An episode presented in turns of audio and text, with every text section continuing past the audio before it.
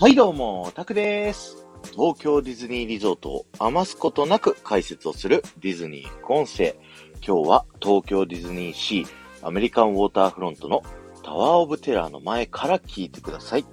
今日はですね、このタワーオブテラーに出てくる呪いの偶像、シリキウトゥンドゥのお話をしたいと思います。えーシリキウトゥンドゥ、こちらですね、スワヒリ語で災いを信じよというね、意味を持っている呪いのね、偶像になるんですけども、こちらの偶像ですね、えー8個の守らなければいけないルールがあります。一つ目、崇拝すること。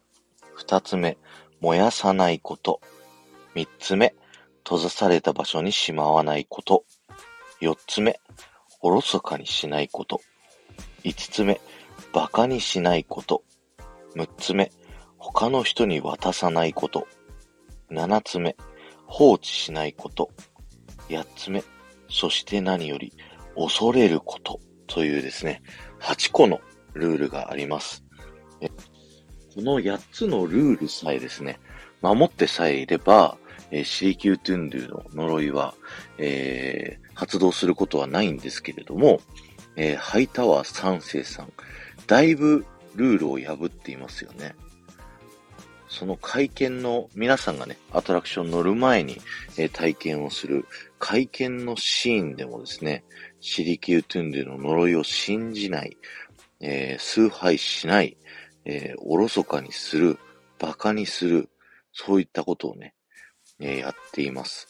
そして、極めつけなんですけども、彼がですね、えー最上階の自分の部屋に、えーこう戻るときにですね、えーこのシリキュートゥンドゥの頭にですね、こうタバコを押し付けて消してしまうというね、そういった行為をやってしまったがためにですね、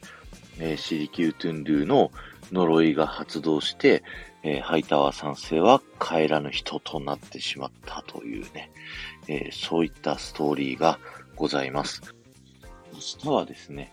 えー今もこのシリキュートゥンドゥの8つの呪いのルールを知っていてですね、えー守ろうとしている人のお話をさせていただきたいと思います。